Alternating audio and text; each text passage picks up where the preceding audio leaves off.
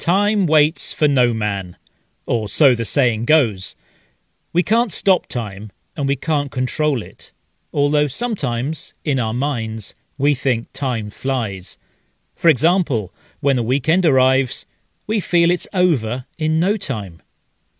But if this year in particular feels like it's passing more quickly than others have done, there could be a scientific explanation why. Of course, we know a year is usually 365 days long. Clever scientists calculated this a long time ago. They also worked out that every four years we need an extra day to keep our calendar in sync. This is called a leap year. But 2021 isn't one of those years, and yet it's not behaving like a normal year.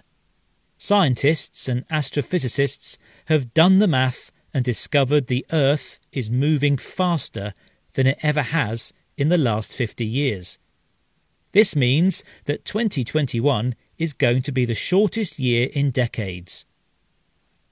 Apparently, this is because the Earth is spinning faster on its axis quicker than it has done in decades, and the days are therefore shorter.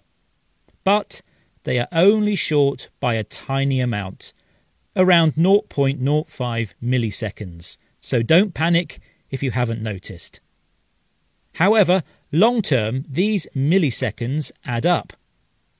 Astrophysicist Graham Jones and Konstantin Bikos from Time and Date told the independent newspaper if the Earth's rotation continues to quicken, we may at some point require a negative leap second. If this happens, our clocks would skip a second in order to keep up with the hurrying Earth. Since 1972, 27 leap seconds have only been added to our time, and none have been taken away.